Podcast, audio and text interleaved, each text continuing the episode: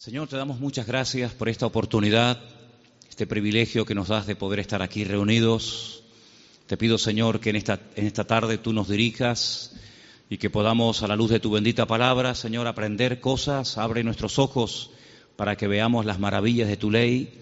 Y gracias te damos porque tú eres nuestro Maestro que nos guías y nos diriges a la verdad. Queremos en esta tarde aprender de ti, Señor. Quita todo obstáculo, cualquier impedimento, de la índole que sea y que en esta tarde haya libertad para exponer tu palabra y para aprender de la misma. Gracias por todo, Señor, en el nombre de tu amado Hijo Jesús. Amén. Y amén. Vamos a estar leyendo esta tarde una serie de, de, textos y por eso le he pedido a Vanessa y a otras personas que nos ayuden. Pero vamos a abrir la Biblia primeramente nosotros en esta tarde por una carta que el apóstol Pablo le escribe a Tito. Sabéis que el apóstol Pablo tenía eh, la costumbre de establecer la obra, abrir la iglesia, atenderla un tiempo y después poner al frente de esas obras a obreros que habían trabajado con él, que habían aprendido bajo su ministerio. Vemos cómo dejó en la, en la ciudad de Éfeso a Timoteo, al cual le escribe dos cartas, pero a este joven, a este joven pastor llamado Tito, lo deja en la isla de Creta. Y en el capítulo 2 de Tito, Tito capítulo 2, versículos 1 y 2, leemos algo muy interesante. Pablo está hablando acerca de las características que tienen que tener los ancianos en las iglesias, también las mujeres mayores, los jóvenes, los que sirven a otras personas. Y en los primeros versículos encontramos algo que me ha llamado mucho la atención y de lo cual quiero hablar en esta tarde. Pero tú habla lo que está de acuerdo con la sana doctrina. Que los ancianos sean sobrios, serios, prudentes, sanos en la fe, en el amor, en la paciencia. Y sigue contando y pidiendo cosas, ¿verdad? La frase que me llamó la atención y es el tema que queremos hablar esta tarde es cómo tener una fe sana.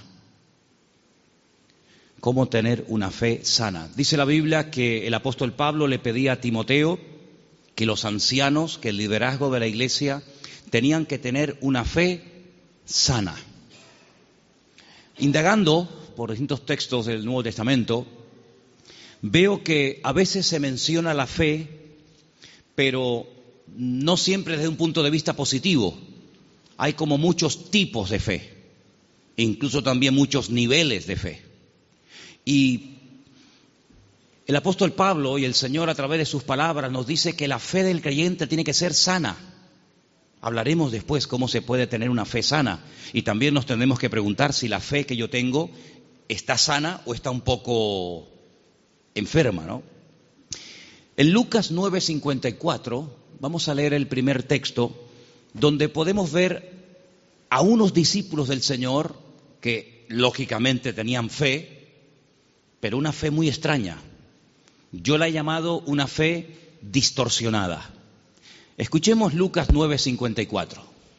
Viendo esto, sus discípulos Jacobo y Juan dijeron, Señor, ¿quieres que mandemos descienda fuego del cielo como hizo Elías y los consuma?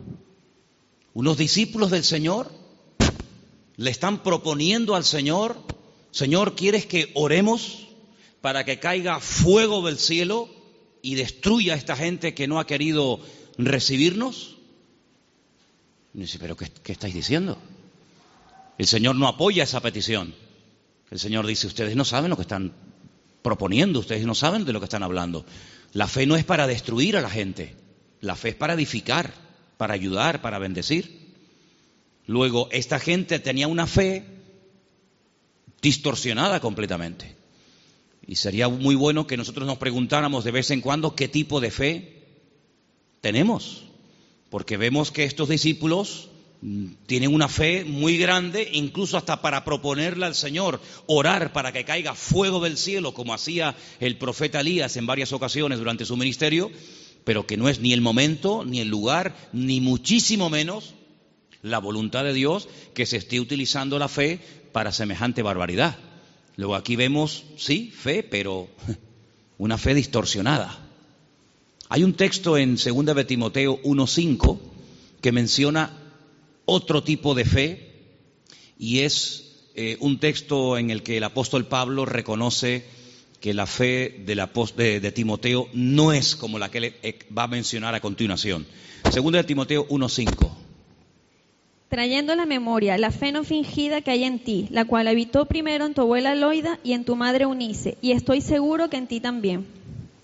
Analizando este texto, encontré que hay más de 43, más de 43 traducciones diferentes de este término griego que se ha traducido en la versión Reina Valera como fe no fingida.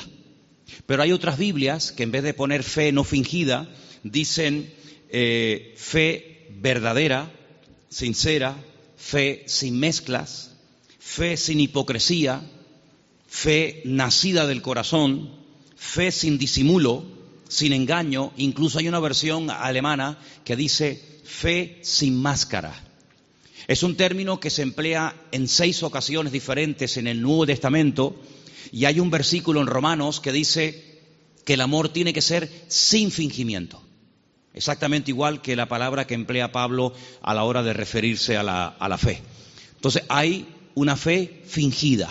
Parece que tiene, pero a la hora de la verdad eso no se puede, no se puede considerar una fe auténtica.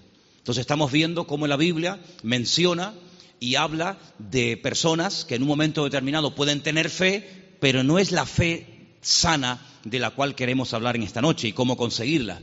Entonces hemos visto una fe distorsionada, una fe fingida, que no era el caso de, de Timoteo. Tenemos también en Santiago 2.26 una fe que no sirve para nada.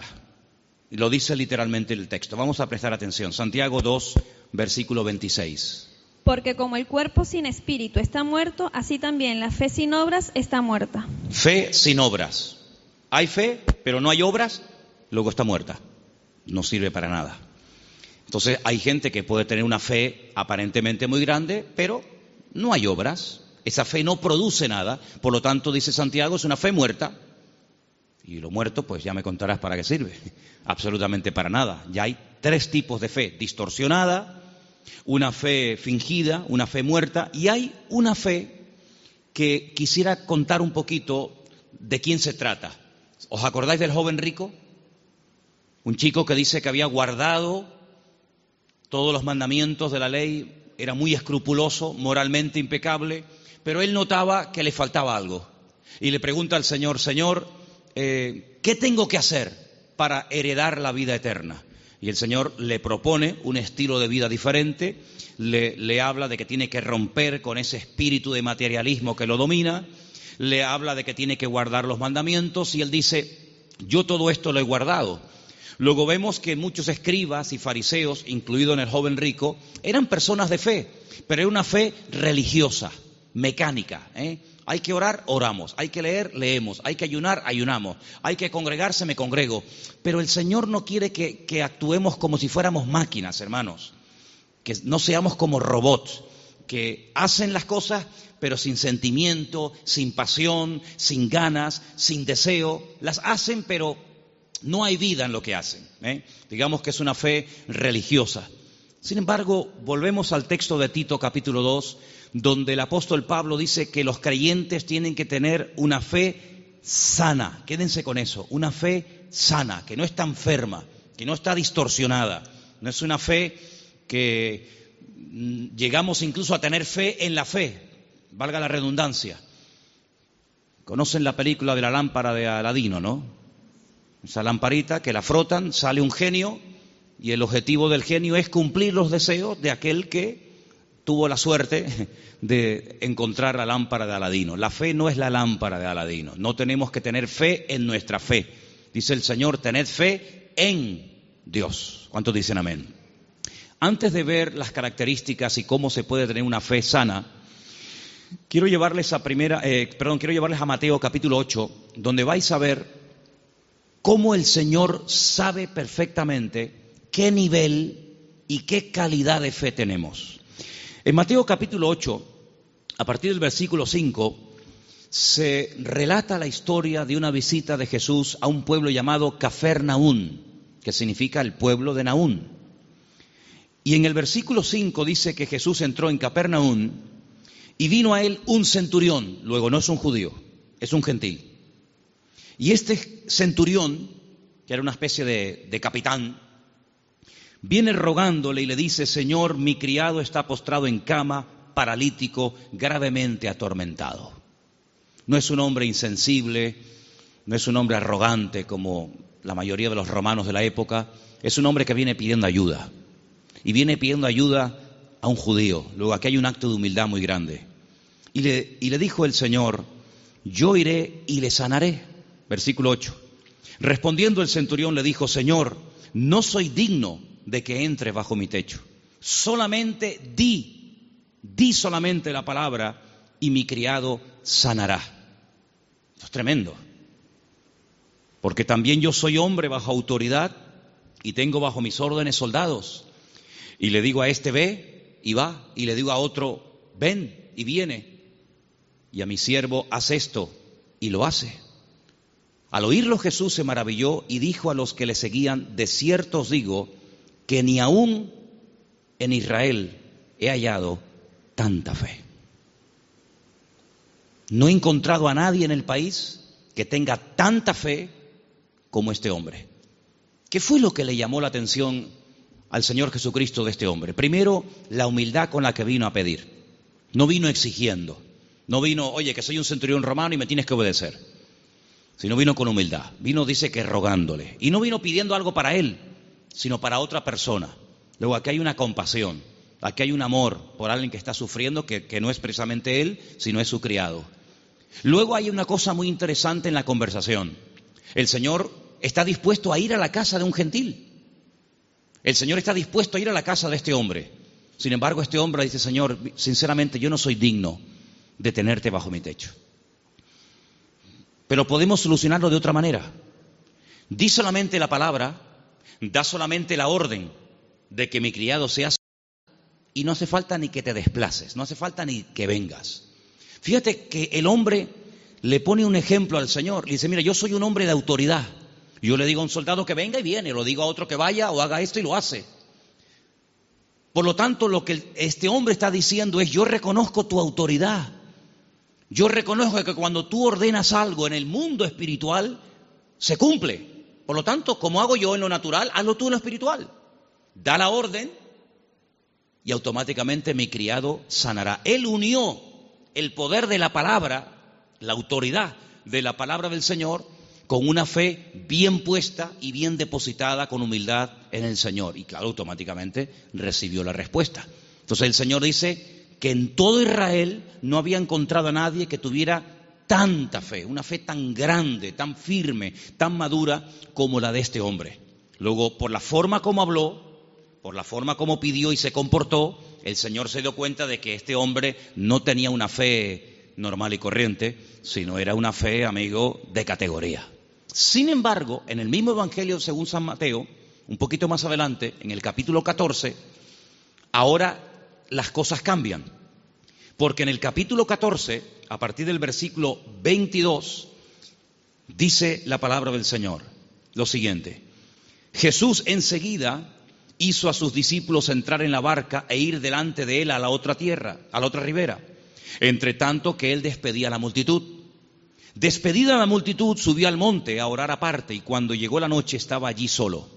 Y ya la barca estaba en medio del mar, azotada por las olas, porque el viento era contrario. Más a la cuarta vigilia de la noche, como a las tres y media de la madrugada, Jesús vino a ellos andando sobre el mar.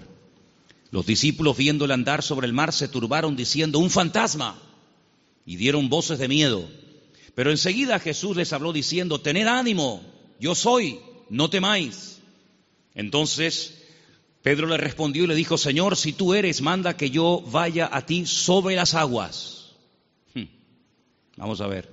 Jesús le dijo, ven, simplemente eso, ven. Él descendiendo de la barca, andaba sobre las aguas para ir a Jesús. Pero, ay amigos, los peros, al ver el fuerte viento tuvo miedo y comenzando a hundirse dio voces diciendo, Señor, sálvame. Al momento Jesús, extendiendo la mano, asió de él y le dijo, hombre de poca fe. poca fe. Capítulo 8 le dice al centurión, grande, grande es tu fe. Queda maravillado, queda impactado el Señor al ver el nivel de fe que tenía aquel hombre. Sin embargo, a este le dice, hombre de poca fe. Hay otro pasaje muy interesante en los Evangelios, ustedes lo conocen perfectamente, donde Jesús está predicando en una casa. Dice la Biblia que fuera hay unos amigos de un paralítico que no pueden entrar, conocen la historia, ¿verdad? Dice que se suben al techo, no se desaniman, no dicen, bueno, vengamos otro día, tal vez otro día ya no está, nada los detiene, nada los frena, descienden al paralítico entre ellos y dice la Biblia literalmente, al ver Jesús la fe de ellos. No habla de la fe del paralítico. Al ver Jesús la fe de ellos, le dijo al paralítico y todos conocemos el resto de la historia. Luego, tal vez nosotros no podemos ver la fe, ni siquiera la nuestra, pero el Señor sabe perfectamente qué nivel de fe tenemos. La fe que tenemos que tener no es una fe cualquiera, no es esa fe que creemos que es una especie de, de, como dije antes, de lámpara de Aladino o de llave maestra que todo lo puede y todo lo abre. No, no. Tiene que ser una fe sana. Pero ¿cómo se llega a tener esa fe sana? ¿Cuáles son las características de una fe sana verdaderamente en el Señor? Vamos a ver la primera característica que tiene que tener una fe sana. Primera de Pedro, capítulo 1, del 3 al 9. ¿Lo tienes, Vanessa? Vamos a prestar atención a Primera de Pedro 1, del 3 al 9. Bendito el Dios y Padre de nuestro Señor Jesucristo, que según su grande misericordia nos hizo renacer para una esperanza viva por la resurrección de Jesucristo de los muertos, para una, herencia incorruptible, incontaminada e inmarcesible, reservada en los cielos para vosotros, que sois guardados por el poder de Dios mediante la fe para alcanzar la salvación que está preparada para ser manifestada en el tiempo postrero, en lo cual vosotros os alegráis, aunque ahora, por un poco de tiempo, si es necesario, tengáis que ser afligidos en diversas pruebas, para que sometida prueba vuestra fe, mucho más preciosa que el oro, el cual, aunque perecedero, se prueba con fuego, sea hallada en alabanza, gloria y honra, cuando sea manifestado Jesucristo, a quien amáis sin haberle visto, en quien creyendo, aunque ahora no lo veáis, os alegráis con gozo inefable y glorioso obteniendo el fin de vuestra fe, que es la salvación de vuestras almas. Amén. ¿Os dais cuenta? La primera característica de una fe sana es que tiene que ser probada. Si no quieres tener una fe probada, jamás sabrás qué tipo de fe tú tienes. Mientras no hay problemas, no se sabe si verdaderamente tú eres una persona madura o inmadura. No se sabe. Es como cuando antiguamente te entregaban la, la cartilla cuando terminabas de hacer el, servicio militar y te ponían comportamiento, bueno, malo, excelente, regular, lo que fuera, eh, disposición a la hora de actuar o, en fin, las distintas, eh, digamos, eh, no materias, sino las distintas características que se pretendía o se suponía que había en un soldado, generalmente, a menos que fuera tiempo de guerra, el apartado del valor se dejaba en blanco, porque no hubo ocasión de mostrar el valor. La obediencia sí, la fidelidad, la puntualidad, digamos la uniformidad, pero el valor era una casilla que se dejaba en blanco. Ahora, si hay una guerra, si le tienes que jugar la vida, si tienes que salir a campo abierto, entonces se sabe si ese soldado tenía o no tenía valor. Con la fe es exactamente igual. Si no hay pruebas, pues sí, tengo fe. Pero amigo, y cuando llegaron las pruebas, ¿cómo reaccionó usted ante el primer problema que le vino después de conocer al Señor? Porque nosotros reaccionamos de una manera antes de conocer al Señor que no puede ser la misma después de conocer al Señor. ¿Cómo, por ejemplo, reaccionó Job? Job no era judío, Job era un gentil, pero tenía tan clara su confianza y su fe en el Señor que después de las pruebas aún estaba mejor que antes de las pruebas. Antes de las pruebas era un hombre rico, la vida le sonrió, tenía hijos, matrimonio que funcionaba perfectamente, aparentemente, tierras, criados, prestigio, casas, un patrimonio increíble y no había ningún problema. El Señor permitió, ¿eh? el Señor permitió, porque todo lo permite el Señor, que las cosas comenzaran a ir de diferente manera. perdió en una semana a todos los hijos, ¿eh? no a uno, a todos, los varones y las hembras. Perdió todos los animales, eso era una tragedia en aquel tiempo. Las cosechas se le pudrieron, la mujer se le volvió en su contra, él cayó enfermo, las casas se le derrumbaron, los amigos, ni te cuento. Si uno dice, bueno, pero ¿dónde está Dios en todo esto? Nunca estuvo Dios más cerca de Job que cuando era probado. Cuando más cerca Dios estuvo de Job y cuando más cerca Job estuvo del Señor fue en el tiempo de la prueba. En ningún momento se quejó.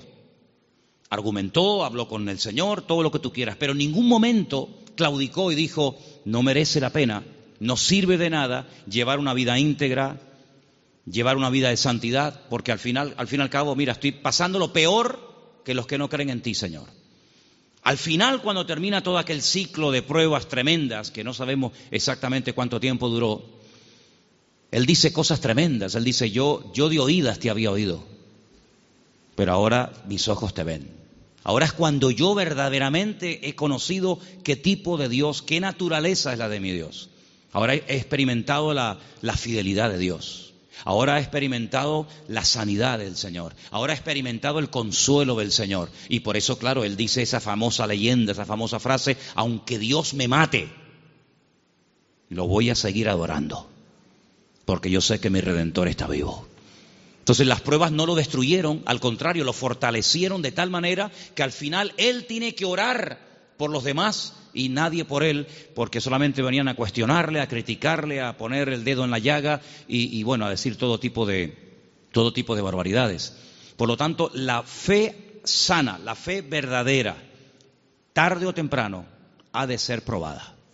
Y dice la Biblia que la actitud que tenemos que tener ante las pruebas es de gozo, encima, ¿sí? Encima tener por sumo gozo cuando os halléis en diversas pruebas, sabiendo que la prueba de vuestra fe produce paciencia. Porque una fe, para que sea sana, tiene que tener un ingrediente indispensable y es paciencia. La fe sin paciencia puede convertirse en temeridad. Y tú dices, pero la fe tiene que ir acompañada de paciencia. Hombre, claro, si no, se termina convirtiendo en desesperación. No entiendo nada. Oro, pido, pido con fe y no recibo. ¿Pero cómo es esto? Entonces, si no va acompañada del ingrediente de la paciencia, al final terminas desesperándote porque crees que no tienes fe, que has cometido un pecado, que te han hecho algo malo, etcétera, etcétera, y comenzamos a decir tonterías y toda tontería, toda queja, todo lamento que salga de nuestros labios lo que hace es que va deteriorando, enfermando, debilitando cada vez más la fe. Y en vez de ser una fe sana, es una fe, pero enferma. Entonces, vemos que la característica de una fe sana es que ha sido probada por el fuego. Es interesante notar que hay un momento en el que el Señor le dice a Pedro, Pedro, Satanás ha venido para pedirme permiso porque os quiere zarandear como al trigo. Eso es una revelación de parte del Señor, porque en ningún momento encontramos en los evangelios a Satanás hablando con Cristo pidiéndole semejante cosa. Eso es una revelación que el Señor contó en esas cosas que le ocurrían a nivel personal al Señor. Dice, Él os va a zarandear como el trigo, pero yo ya he rogado previamente por ustedes para que vuestra fe no falle. Y una vez que seáis confirmados, vete y confirma a tus, a tus hermanos.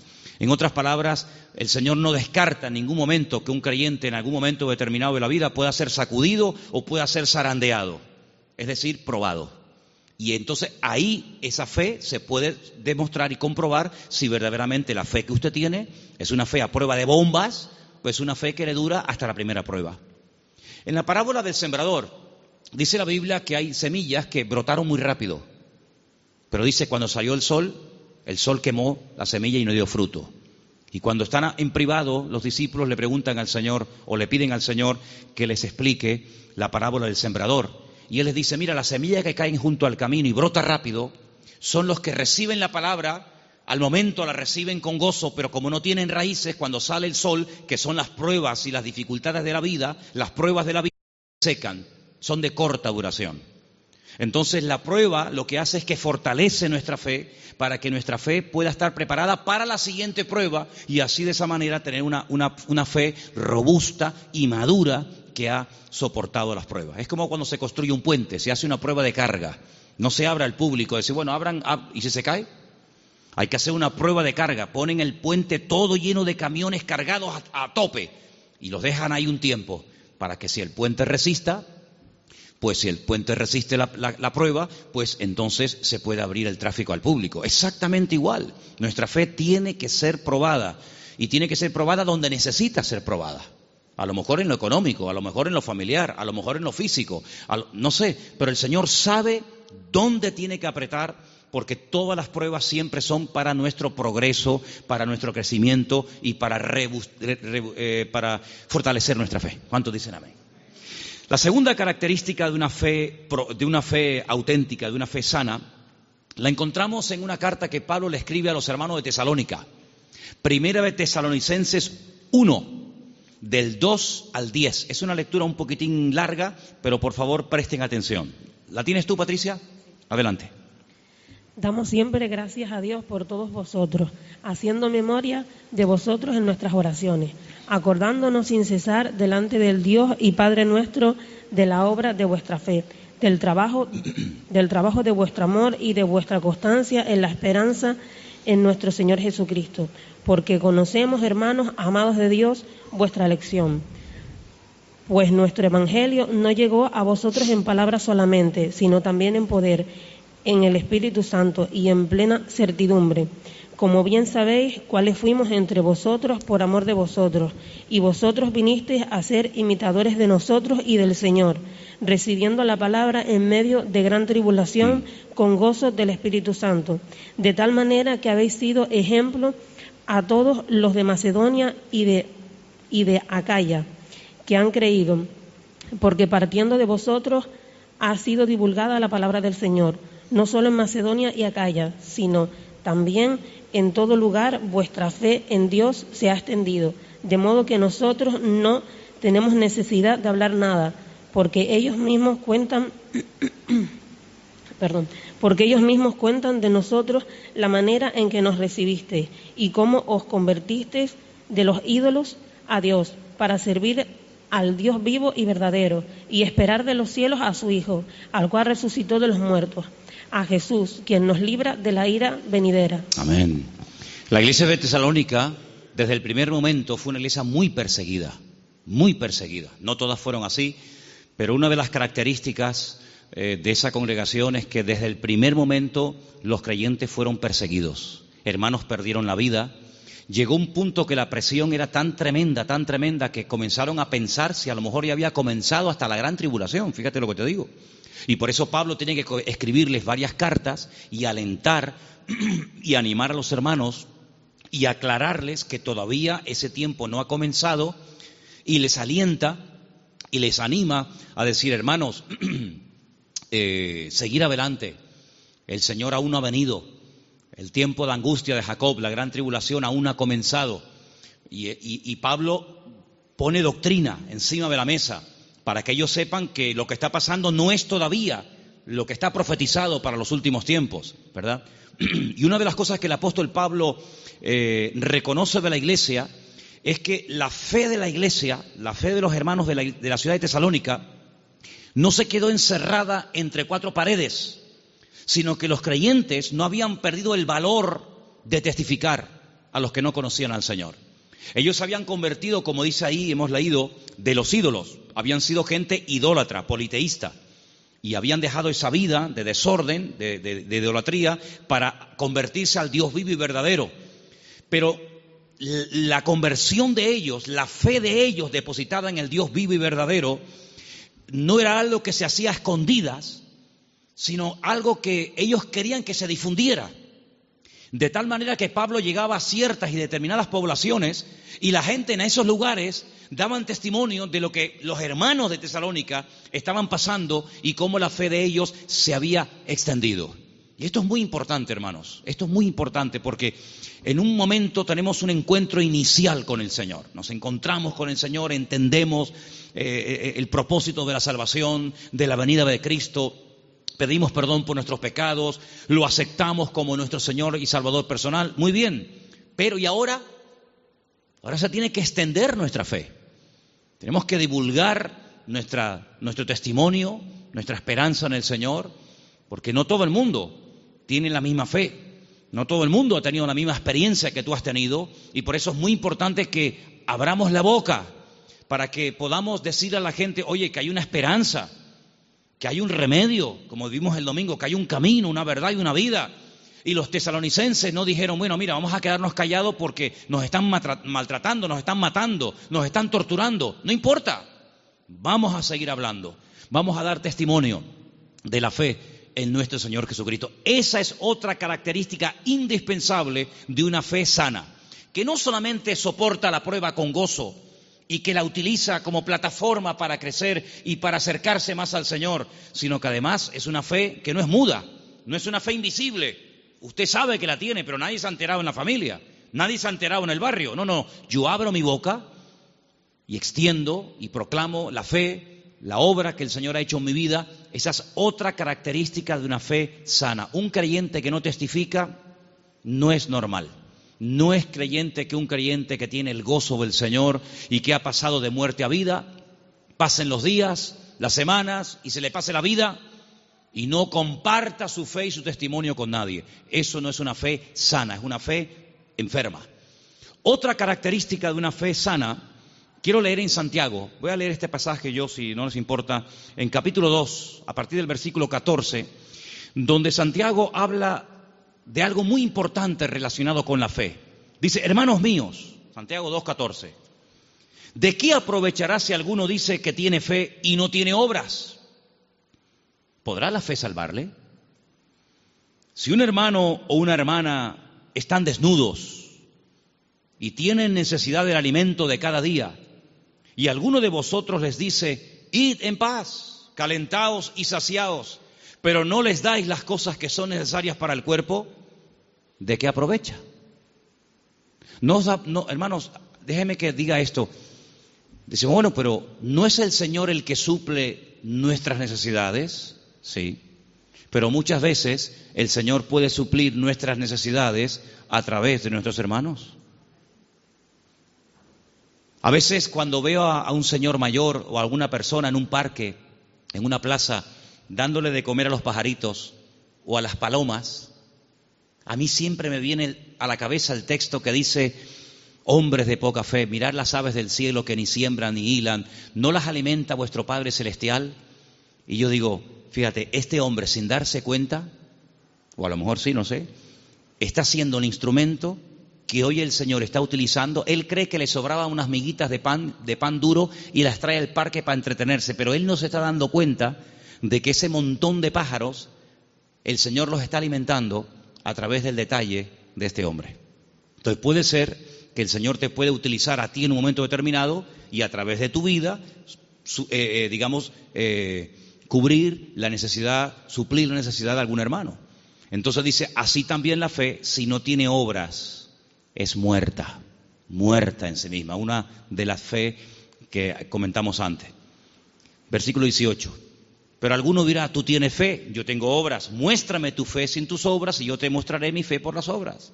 Tú crees que Dios es uno y haces bien, también los demonios creen y tiemblan. Mas ¿quieres saber esto, hombre vano, que la fe sin obras es muerta? ¿No fue justificado por las obras nuestro padre Abraham cuando ofreció su hijo Isaac sobre el altar? ¿No ves que la fe actuó juntamente con sus obras y que la fe se perfeccionó por las obras? Y se cumplió la escritura que dice, Abraham creyó a Dios y le fue contado por justicia y fue llamado amigo de Dios. Vosotros veis pues que el hombre es justificado por las obras y no solamente por la fe. Asimismo también Raab la ramera no fue justificada por las obras cuando recibió a los mensajeros y los envió por otro camino, porque como el cuerpo sin espíritu está muerto, así también la fe sin obras está muerta. Luego, una característica de una fe sana, que es lo que nos interesa y estamos hablando esta noche, es que es una fe que produce, una fe que hace obras, no es una fe teórica. No, yo creo pero no hago nada. No, es una fe que hace obras. ¿Cómo se sabía que Abraham tenía fe en el Señor? Bueno, pues yo estaba justamente leyendo hoy ese pasaje y dice la Biblia que este hombre viaja desde el sur de Israel, desde una ciudad llamada Beersheba, recorre todo el, desierto del Negev, llega hasta el monte Moria, allí en Jerusalén, y antes de llegar deja a unos criados y le dice, bueno, guárdeme aquí el asno, el burrito, que dice, iremos, adoraremos y volveremos. Y a veces seguimos leyendo el pasaje y nos olvidamos de decir, no, espérate un momento, mira, mira lo que acaba de decir. Iremos, adoraremos y volveremos. Pero ¿cómo dice volveremos si Abraham sabe que tiene que subir al monte Moria y sacrificar, es decir, matar a su hijo Isaac? Dirás en todo caso, volveré. La Biblia dice que Abraham tenía tanta fe en el Señor que creía que si mataba a su hijo Isaac, el Señor se lo podía resucitar y volverlo a tener con él. Y en cierto sentido, eso fue lo que pasó. No lo, no lo mató, sabemos el resto de la historia, pero él en su corazón lo había sacrificado antes de subir al monte Moria. ¿Se da cuenta? Pero la fe de Abraham no quedaba simplemente en un acto de obediencia, sino que iba mucho más allá. Bueno, yo lo mato, yo lo sacrifico porque al fin y al cabo es lo que Dios, mi Señor, me ha pedido. Pero creo que Él me lo puede dar de entre los muertos. Y es que nunca nadie había resucitado, hermanos. Él no puede decir, no, es que ya resucitó fulanito tal. No había resucitado nadie. ¿Cómo sabía Abraham que el Señor podía resucitar muertos? Porque Abraham conocía a Dios.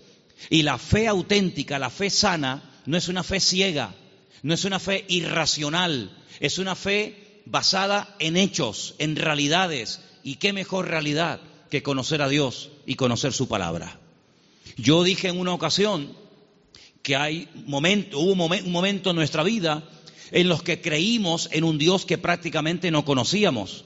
Cuando nosotros la primera vez aceptamos al Señor, ¿qué sabíamos del Señor? Pues muy poca cosa. No conocemos hoy nosotros al Señor mejor que hace años atrás cuando lo conocimos o lo recibimos en nuestro corazón, ¿sí o no?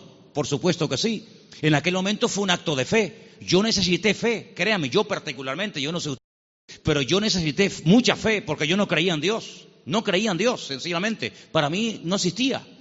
Y yo necesité que Dios me diera fe para poder creer en Él. Pero créanme, hermanos, y lo digo con toda sinceridad, yo hoy en día no necesito fe para creer en Dios. Yo es que sé que Dios existe. La fe se necesita para creer en lo que usted tal vez no ve o no ha recibido y tiene fe de poder recibirlo. Pero yo no necesito fe para creer en mi Padre. Yo no necesito hoy por hoy fe para creer si este libro es o no es la palabra de Dios. Es que yo sé que es la palabra de Dios. Por lo tanto, la fe tiene que ir en aumento, tiene que ir creciendo, tiene que ir madurando. Y por eso, amados hermanos, hay momentos en los que en la vida de ciertos y determinados personajes los milagros tenían que, verse muy asiduamente un poco como para sacudirlos y para provocar la fe en ellos. Pero hay un momento en nuestra vida en los que prácticamente ya no necesitamos tantos milagros cada día, porque el hecho de que el Señor sea mi Señor, ya para mí eso es más que suficiente y sé que todo lo demás vendrá por añadidura. ¿Cuántos dicen amén? Hay gente que continuamente le pone pruebas al Señor. Señor, ¿será tu voluntad esto? Señor, ¿será tu voluntad lo otro? Señor, voy por aquí, Señor, voy por allá. Bueno, pues si constantemente le tienes que estar poniendo pruebas a tu Dios, es porque no lo conoces mucho. Porque si tú sabes que a tu marido no le gustan las lentejas, no sé si hay marido, perdón si alguien se sienta aludido, pero si tú sabes que a tu marido no le gustan las lentejas, no, no dices, se las voy a poner a ver si le gustan o no le gustan. Ya te ha dicho de todas las formas que no le pongas lentejas que no le gustan. Por lo tanto, como ya lo sé, no se las pongo. Pero yo sé que lo que le gusta es el potaje de berros. Entonces, en la medida en la que tú conoces a tu marido, a tu esposa o a tu hijo, a quien sea, tú te comportas de una forma diferente con él o con ella, ¿sí o no? En la medida en que tú conoces a Dios, yo no tengo que decir a Dios, Señor, ¿se, puede hacer esto o, o, no se puede hacer? Voy a poner un papelito con un sí y con un no. Soplo y el que se quede en la mesa, no, no hace falta jugar a eso, porque yo ya conozco a mi Dios y yo sé lo que le gusta y lo que no le gusta. Leía en el día de ayer algo tremendamente interesante, dice Pablo, es que la ley, la ley no fue dada para el justo. La ley fue dada para el homicida, la ley fue dada para el que no conocía a Dios y tienes que decirle todo, le tienes que contar todo. Pero José, José nunca leyó la Biblia. Y José era capaz de decir, eso no lo puedo hacer, porque si yo hago eso, yo peco contra mi Dios.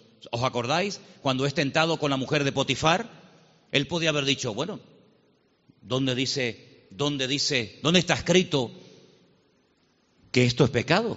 No estaba escrito por ninguna parte, pero es que él conocía a Dios. Y cuando una persona conoce a Dios, aunque no tenga mucho conocimiento de la Biblia, conoce más del Dios de la Biblia que de la Biblia del Señor y sabe perfectamente discernir, dice, esto no es de Dios. Esto no es del Señor, porque el que conoce al Señor, dice la Biblia, hay un texto muy bonito que dice, el pueblo que conoce a su Dios se esforzará. Y nosotros, amados, queridos hermanos, no dejamos de pecar por miedo al castigo, sino no pecamos por temor a Dios, por respeto al Señor, que es muy diferente. Amén. Otra característica de una fe eh, madura, tal vez le puede sorprender esta frase, es que no tiene miedo a las aventuras. En Génesis capítulo 12, quiero que vean este pasaje conmigo. Génesis capítulo 12, versículo 1. Hay una palabra aquí muy bonita que la hemos leído muchas ocasiones. Dicen que el padre de Abraham era, ¿cómo se llamaba el padre Abraham? Hola.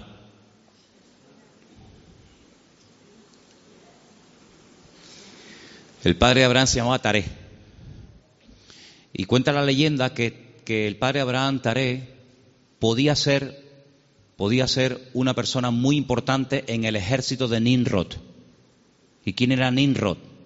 Uno de los peores personajes de la historia. Terrible, terrible. El primer hombre poderoso de la tierra. Un tipo de anticristo, para que me entendáis. Un hombre idólatra, un hombre tremendo. Y hay muchas leyendas y muchas historias, no solamente en el, en el, pueblo de Israel, sino en el mundo árabe y en otras culturas que hablan mucho de Abraham, porque Abraham es el personaje que le cae bien a todo el mundo. Le cae bien a los árabes, le cae bien a los cristianos, le cae bien a los judíos. Es un personaje que todo el mundo lo quiere es el padre de todos.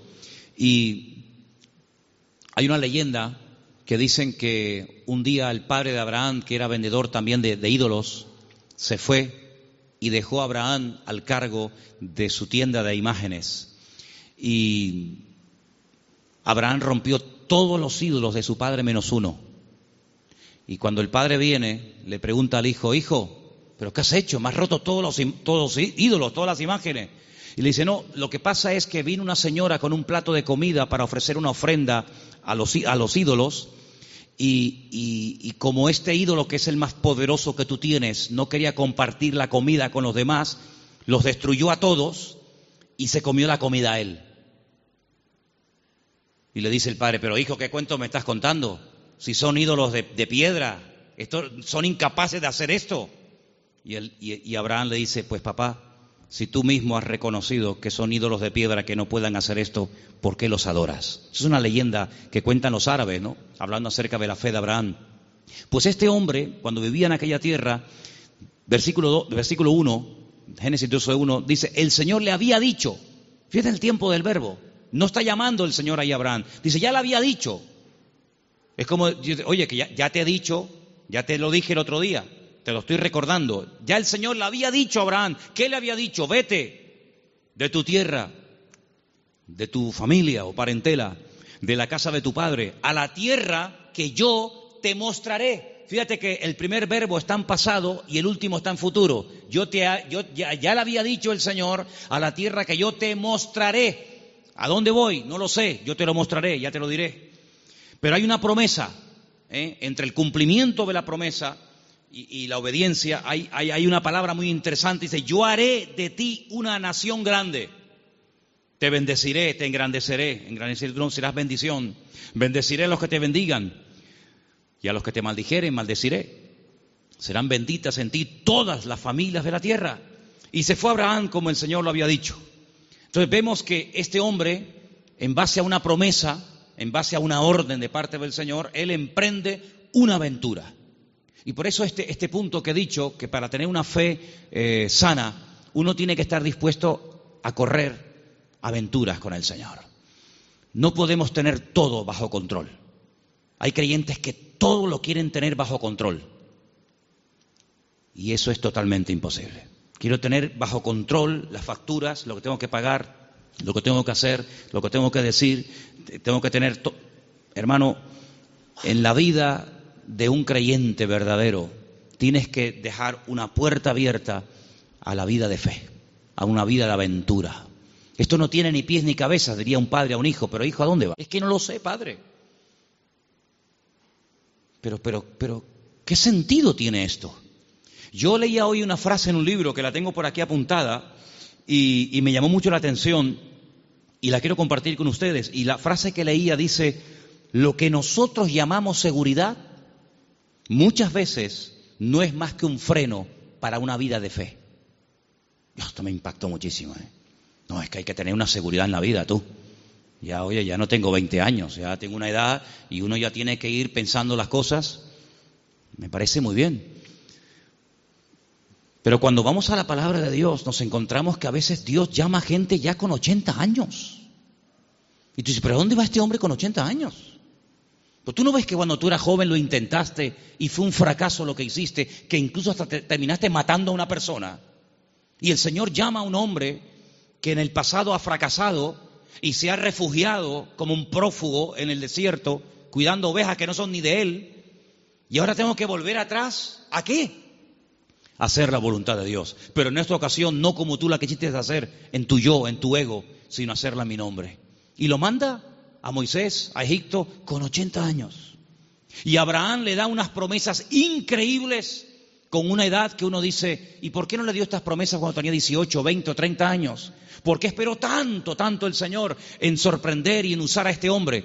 Hermanos, nosotros no somos los que ponemos los tiempos. Los tiempos los pone el Señor. Por eso les dije antes que un ingrediente indispensable de una fe sana es la paciencia. Una fe que no va acompañada de paciencia te puede crear problemas a ti personalmente. Porque cuando tú pides y cuando tú oras y no recibes, la Biblia dice que si pedimos y no recibimos, se puede convertir en un tormento al alma, en un tormento al corazón. Y por eso el que tú pidas no significa que inmediatamente tus órdenes se tienen que cumplir. Vuelvo a repetir el ejemplo de antes. La fe no es la lámpara de Aladino. Encomendamos al Señor nuestra vida, nuestras situaciones, confía en Él y Él hará, decía el Salmo 37, ¿os acordáis? Entonces, una fe sana tiene que ser probada, tiene que extenderse, no puede quedar ahí reducida, anclada, encerrada herméticamente en tu vida. Es una fe que produce obras, es una fe que es que por lo que haces se nota que tiene fe. Hombre, vamos a ver, un hombre que está dispuesto a sacrificar a un hijo, ¿qué, más prueba que ello? Cuando lo dice el Señor a ese hijo el día de mañana, quédate en Beersheba y siembra en el desierto, y este hombre siembra en el desierto y no, y no cuestiona a Dios diciendo, oye, pero ¿cómo que siembra en el desierto? Esto es un disparate, es una locura. ¿Cómo voy a sembrar la semilla? ¿Cómo voy a sembrar semillas en arena? Y el hombre lo hace y Dios lo prospera, ¿verdad? Vemos en la Biblia que hay momentos en los que Dios le dice a la gente, oye, ¿tú estás dispuesto a, a ir en contra de la corriente? ¿Tú estás dispuesto a hacer lo que yo te diga aunque aparentemente sea un disparate, a ese tipo de, vida no tenemos que cerrarnos. Yo no digo que tengas que ir por ese camino todo, toda tu vida, pero no descartes la posibilidad de que en un momento Dios te lleve la contraria. ¿Puede el Señor llevarnos la contraria? ¿Puede el Señor sorprendernos a estas alturas? Quiero decirles algo que llevo tiempo queriendo decirlo y siempre se me olvida. Siempre se me olvida. Cuando llego a casa digo, pero si yo vine de Galicia y quería decirles esto y todavía no se lo he dicho. Ahora me acaba de venir la cabeza y se lo voy a decir. Fui a predicar un día a una iglesia en Galicia. No voy a decir ni el sitio porque sabe Dios a dónde llegan estas predicaciones. Fui a predicar a un lugar y el pastor de esa iglesia, que llevaba ya mucho tiempo al frente de esa congregación, me dice que se va a ir a otra ciudad, a empezar otra iglesia. Digo, muy bien. Y él sigue hablando y me dice, es que esta iglesia en la que yo ya he estado años, yo creo que ya ha dado todo lo que tenía que dar. Hemos hecho evangelismo, hemos hecho retiros, hemos hecho campamentos, hemos hecho vigilias y yo creo que esta iglesia ya ha dado todo lo que tenía que dar y voy a comenzar en otra, en otra parte. Y cuando yo llegué a casa y comencé a pensar en lo que este hermano me había dicho, es un buen hombre, es un buen pastor, no estoy hablando de, un pseudo pastor, estoy hablando de un hombre de Dios pues yo dije, Señor, es interesante en la vida porque en la vida tiene que saber uno hasta dónde tiene que llegar. La Biblia nos enseña que el sueño de Moisés era entrar a la tierra prometida. El Señor dijo, no, hasta aquí llegaste, amigo. Pero no voy a cruzar el Jordán, no, es que soy Moisés, me da igual. Yo si quieres te enseño la tierra. Pero aquí se acaba tu vida, amigo. A partir de ahora le pasas el relevo a Josué. Y vemos que Moisés no entró, no entró en la tierra prometida. Y tan grave fue lo que hizo, aparentemente delante del Señor fue gravísimo, para no dejarlo entrar, tú imagínate, ¿verdad? Vemos, por ejemplo, a David, ¿cuál era el sueño de David? El sueño de David era levantar un templo a Dios. Ese era el sueño de David. ¿Se lo había pedido el Señor? No. De hecho, de hecho el Señor le dice a través del profeta Natán, le dice, mm, ¿dónde me vais a meter a mí? Si el cielo es mi trono y la tierra es el estrado de mis pies, ¿qué casa me vais a construir a mí? Pero si quieres hacerla, sin embargo vemos que el Señor no le permitió, el que verdaderamente tenía ganas de levantar el templo, no lo pudo levantar, su hijo fue el que lo levantó. Entonces él entendió que su vida no era, eh, o el sueño de su vida no se iba a cumplir, sino que era su hijo el que iba a levantar el templo. Luego, uno tiene que saber hasta dónde puede llegar. Porque hermanos, seamos sinceros, si analizamos, por ejemplo, la vida de José, un hombre de fe, un hombre obediente, vemos que sí, él había recibido una revelación cuando era jovencito de lo que sería su vida. Pero si aquellos sueños que él tuvo de pequeño no le ayudaba, en cierto sentido, el faraón a poder cumplirlos, pues se pudriría en la cárcel. Luego, otra persona tuvo que soñar para que sus sueños personales, la revelación de parte del Señor a él, se pudiera hacer realidad. Por lo tanto, es muy importante, muy importante eh, como congregación, como familia, como matrimonio, como hijo, como pastor, como creyente, saber hasta dónde tengo que llegar con el Señor. De hecho, para mí hay dos preposiciones que aparecen en la Biblia que tienen que tener, tenemos que tenerlas presentes siempre en nuestra vida de fe. Desde hasta. Son dos preposiciones importantísimas en la vida de un creyente que quiere tener una fe sana. Desde hasta. ¿A qué me refiero? Josué capítulo 1 dice, la tierra te la ha entregado. Nadie te podrá hacer frente en todos los días de tu vida. Desde hasta, esa es la tierra en la que te puedes mover. No te salgas de ese marco, no te salgas de ese terreno, porque no te la daré. De hecho, ha habido momentos en la historia en los que Israel ha conquistado terreno que tiempo más tarde ha tenido que devolver, porque no entraba dentro del desde hasta, ¿verdad? Cuando en, una de las guerras conquistó la famosa península del Sinaí, la península del Sinaí no entraba dentro de las promesas del Señor y la tuvo que devolver, ¿verdad? Y sabemos que la península del Sinaí no pertenece a Israel. Por lo tanto, como creyentes tenemos que saber cuáles son nuestras limitaciones, qué tipo de fe tenemos y con ese tipo de fe trabajar y movernos en el Señor. Porque dice la Biblia que no a todos se nos ha dado la misma fe, ni los mismos dones ni el mismo conocimiento, ni los mismos talentos. Por lo tanto, cada uno tiene que, dice, examinarse a sí mismo y decir, bueno, a mí el Señor no me ha llamado a predicar, pero así, a mí el Señor sí me ha llamado a servir o a colaborar. Tal vez el Señor a mí no me ha llamado al ministerio musical, pero me ha llamado o me ha capacitado o me estoy preparando para el ministerio de enseñanza o para el ministerio, eh, eh, digamos, para otras culturas. Cada uno de nosotros tiene que examinar su fe y ver a sí mismo qué estás haciendo con el nivel de fe que tú tienes. Hay una característica que yo quisiera que leamos algunos versículos. No sé si lo tienen ustedes ahí, Patricia. Hebreos 11, ¿sí? Del 8 al 10. Porque antes dije algo que quiero que te lleves esta tarde grabado en tu corazón. Incluye la paciencia en tus oraciones. Incluye la paciencia en tu fe. Si no incluyes la fe, en, eh, eh, perdón, la, paciencia en la fe que tienes, lo puedes pasar mal, porque va a haber, un momento en el que te vas a pelear con Dios, te puedes desanimar, porque dices, Señor, estoy orando con fe. Estoy orando conforme a tu voluntad y no veo resultados, pero es que la fe tiene que ir acompañada de la, eh, de la paciencia. Vamos a leer dos textos y con ellos terminamos. Hebreos 11, del 8 al 10, por favor. Por la fe, Abraham, siendo llamado, obedeció para salir al lugar que había de recibir como herencia y salió sin saber a dónde iba. Por la fe habitó como extranjero en la tierra prometida como en tierra ajena, morando en tiendas con Isaac y Jacob, coherederos de la misma promesa, porque esperaba la ciudad que tiene fundamentos, cuyo arquitecto y constructor es Dios. Esperaba, esperaba en esa búsqueda, esperaba la ciudad cuyo arquitecto y fundador es Dios. Ahí el, verbo está en un imperfecto progresivo. Es decir, espero, pero no de brazos cruzados, a ver qué pasa, no, espero y me muevo en esa espera. ¿Me explico? Me muevo en fe. Aún no he recibido lo prometido. ¿Estará aquí la ciudad cuyo arquitecto y fundador es Dios? ¿Está aquí? ¿No? Vámonos para allá. Y se iba a, otro lugar, acampaba, yo lo que busco es la ciudad que ha construido mi Dios. Una ciudad firme, estable. Vivo en tiendas de campaña, pero no importa, yo estoy buscando una ciudad que tiene fundamentos. Pasaba un tiempo, aquí no es. Bueno, dice la Biblia, y esto es un misterio tremendo, ¿eh? que dice que la llegó a ver. La llegó a ver y la saludó, como diciendo, algún día yo estaré allí. Yo les dije una vez que a mí me llamó muchísimo, muchísimo la atención porque esto es algo que dice el Nuevo Testamento. Eso no lo dice el Antiguo Testamento.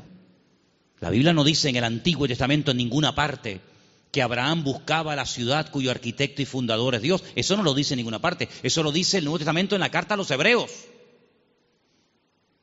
Luego hay una transmisión oral, cosas que se contaban de padres a hijos, de generación en generación, que no están escritas en la Biblia, pero que llegaron hasta los tiempos del Señor Jesucristo y el que escribió la carta a los hebreos, que puede ser Pablo, Apolo, Luca o quien fuera, él, inspirado por el Espíritu Santo, dice en la carta, si fuera mentira, Dios no le hubiera permitido que lo escribiera, que Abraham lo que en el fondo buscaba no era agua en el desierto, lo que él buscaba era una ciudad cuyo arquitecto y fundador es Dios. Y tú dices, ¿qué ciudad es esa? ¿Qué ciudad es? Una ciudad que ha hecho Dios. Bueno, yo solamente conozco una. ¿Cuál es? Pues la Nueva Jerusalén, ¿sí o no? No hay otra. Bueno, pues cuando hemos ido muchas veces a Israel, en el famoso Museo del Templo, pues resulta que al principio ustedes saben que hay unas, habitaciones que te van explicando la historia de la Biblia con unos cuadros gigantes, unos cuadros enormes. No dejan sacar fotografías, no dejan hacer películas, pero bueno, yo lo, tengo aquí grabado en mi cabeza. Y hay un cuadro enorme que yo me quedé mirando, digo, esto es increíble, ¿eh? Se ve son allá, claro, ya Isaac no era un niñito de cuatro, Isaac tenía entre 35 y 40 años cuando va al monte Moria con su padre. Algunas veces la gente se imagina que, que, que, ven mi niño, ven, ven, ven bonito, ven, ponte aquí. No, Isaac era un hombre ya hecho y derecho y lo pone sobre el altar y se ve el altar de piedras con Isaac amarrado de pies y de manos. En el fondo se ve unas zarzas con un, un carnero allí enroscado. Se ve a Abraham con el puñal en alto, pero él está mirando al cielo y es a lo que voy. Y se ve en el cielo el templo de Jerusalén, todo como si fuera de oro, se ve el templo y Abraham mirando el templo de Jerusalén, por eso los judíos dicen que lo que, eh, perdón, que lo que Abraham vio en el monte Moriah fue el futuro templo de Jerusalén, y, y, ese es el monte donde se construyó el templo de Jerusalén.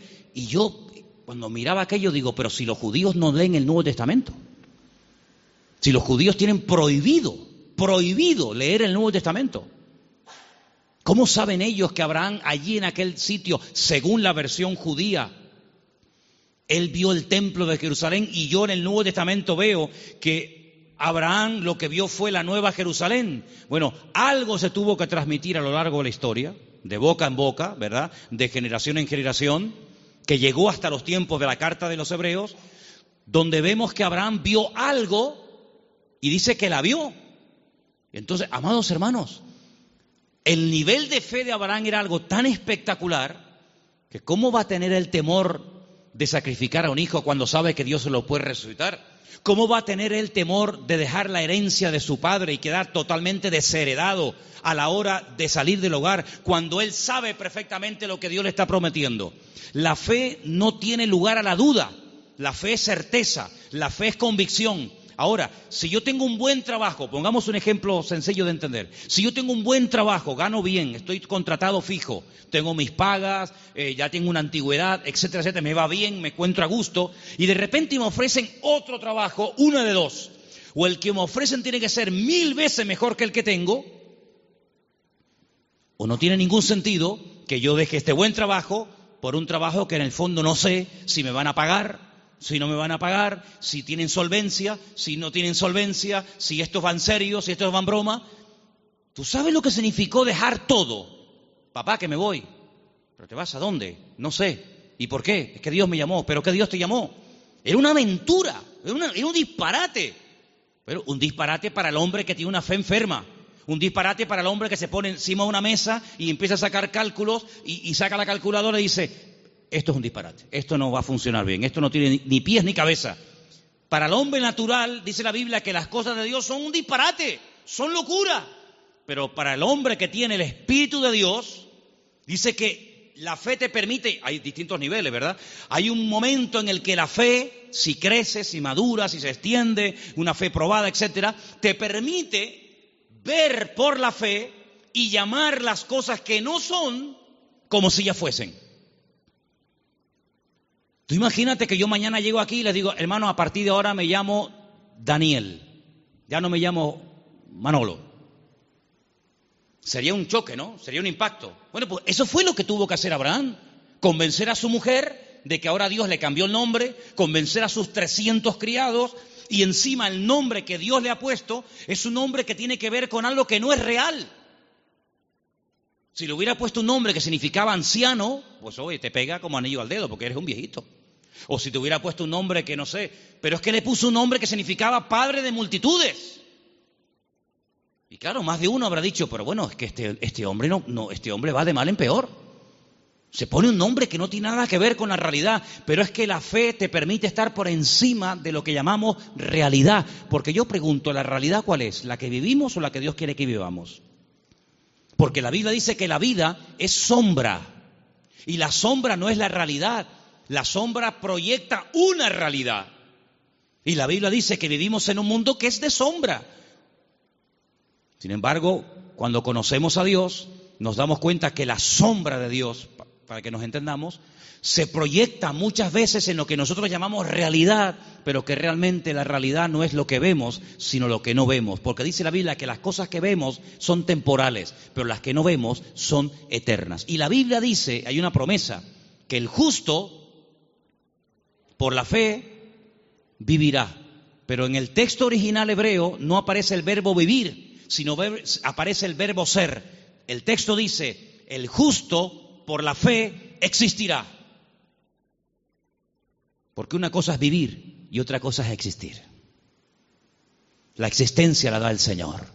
Y cuando nosotros conocemos a Dios, comenzamos a descubrir que la vida que muchas veces nosotros llamamos seguridad no es más que un freno y un impedimento para ver la grandeza y descubrir el poder de nuestro Dios.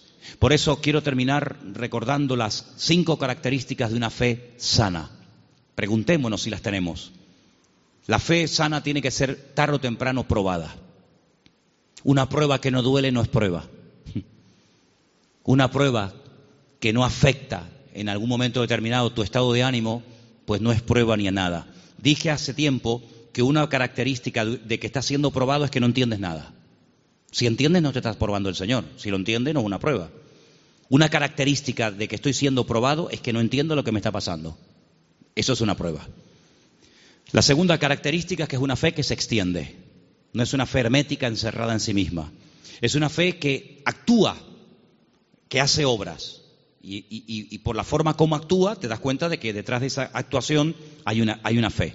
Hay una frase que leí esta semana, que también la tengo apuntada aquí, que dice, todo esfuerzo realizado siempre obtiene resultados. Es buenísima, no me digan, ¿eh? Todo esfuerzo realizado siempre obtiene resultados. Tú te esfuerzas por el Señor, ¿verdad? Tú ejercitas la fe y automáticamente Dios lo premia. Tercera o cuarta característica, que la fe sana tiene que ir acompañada de paciencia. Dice la Biblia que Abraham esperaba pacientemente y finalmente la fe sana está dispuesta a la aventura. En Hebreos 10, del 12 al 13, quiero que lo leamos todos juntos, por favor. Hebreos capítulo 10, del versículo, Hebreos 10, del 12 al 13. Hay unos versículos muy interesantes que los he dejado para el final, para que medites en ellos y te los lleves esta noche en tu corazón. Repito, Hebreos capítulo 10, del 12 al 13. ¿Lo tienen, hermanos? Bueno, creo que lo estamos poniendo ahí, ¿no? Perfecto. Léelo conmigo. Pero Cristo, habiendo ofrecido una vez para siempre un solo sacrificio por los pecados, se ha sentado a la diestra de Dios. Versículo 13. De ahí en adelante, esperando hasta que sus enemigos sean puestos por estrado de sus pies. Esperando. Es la misma palabra que aparece cuando dice que Abraham esperaba la ciudad cuyo arquitecto y fundador es Dios. Ahora fíjate esto. Cristo muere, cumple todo lo que tiene que cumplir, derrama su sangre, resucita el tercer día, asciende a la gloria, se sienta a la diestra de Dios Padre y yo pregunto, ¿y ahora qué? Lo hemos leído esta noche. Él está esperando que todos y cada uno de sus enemigos sean sometidos y puestos bajo la planta de sus pies. Si mi Señor, después de todo lo que hizo, su muerte, su resurrección, la victoria sobre el pecado, sobre el diablo, etcétera, si Él después de todo ese tremendo sacrificio está esperando sentado a la diestra de Dios Padre, ¿por qué a nosotros a veces nos cuesta tanto esperar una oración que la hicimos la semana pasada y queremos que ahora nos responda el Señor? ¿Cuánto tiempo lleva esperando el Señor Jesucristo? Bueno, en, número redondo, dos mil años. Porque aún hay enemigos que no están sometidos. Dice que el último un día, si quieren, podemos hacer la lista de los enemigos que tienen que ser dominados y controlados y sometidos a la, planta de los pies del Señor. Dice que el último, después de haber superado todo, el último enemigo que será superado y vencido para siempre será la muerte.